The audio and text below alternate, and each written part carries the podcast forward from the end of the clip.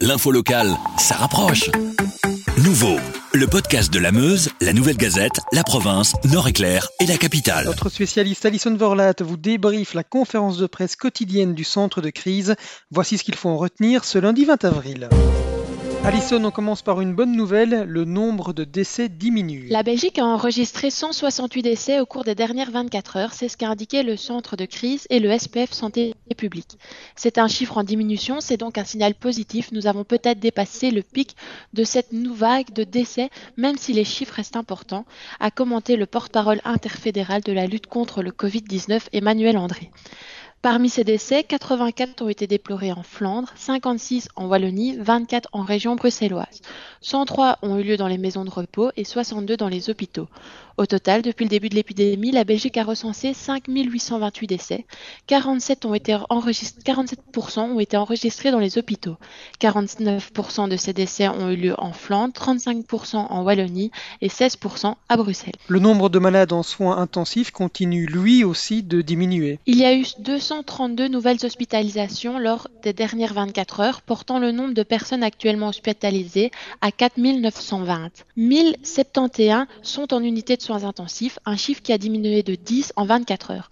Autre bonne nouvelle, 260 personnes nécessitent une assistance pour respirer. C'est 21 de moins par rapport au bilan, au tout dernier bilan du, du SPF Santé.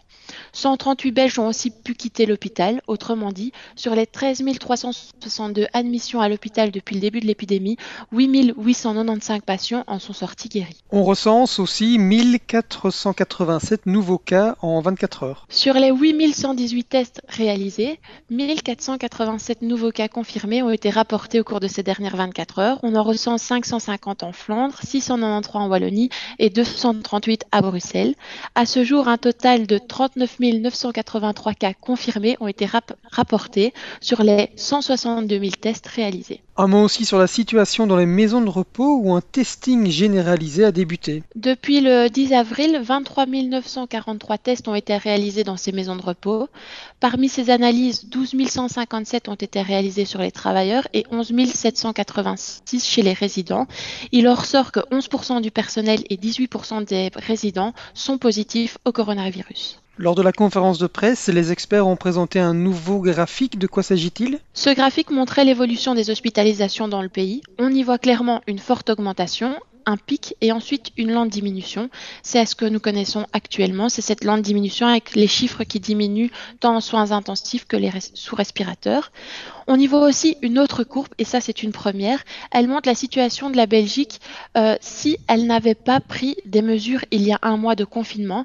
Et clairement, la courbe montre une envolée des hospitalisations et une saturation des hôpitaux. Une autre courbe étudie la situation d'un déconfinement total le 16 avril.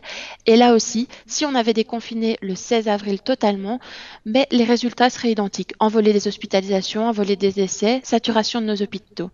Par ces deux courbes, les experts ont voulu montrer que les mesures de confinement actuelles sont nécessaires et qu'elles nous ont permis d'éviter de pire. Des mesures qui, selon eux, doivent encore être appliquées. Mais bon, comme on l'a dit, les chiffres sont positifs, donc pour eux, un déconfinement est aujourd'hui envisageable. Mais ces courbes montrent bel et bien qu'il devra être progressif pour pouvoir garder le contrôle de l'épidémie. On ne pourra donc pas tous être déconfinés au même moment. Avec la Meuse, la Nouvelle Gazette, la province, Nord-Éclair et la capitale, passez en mode local.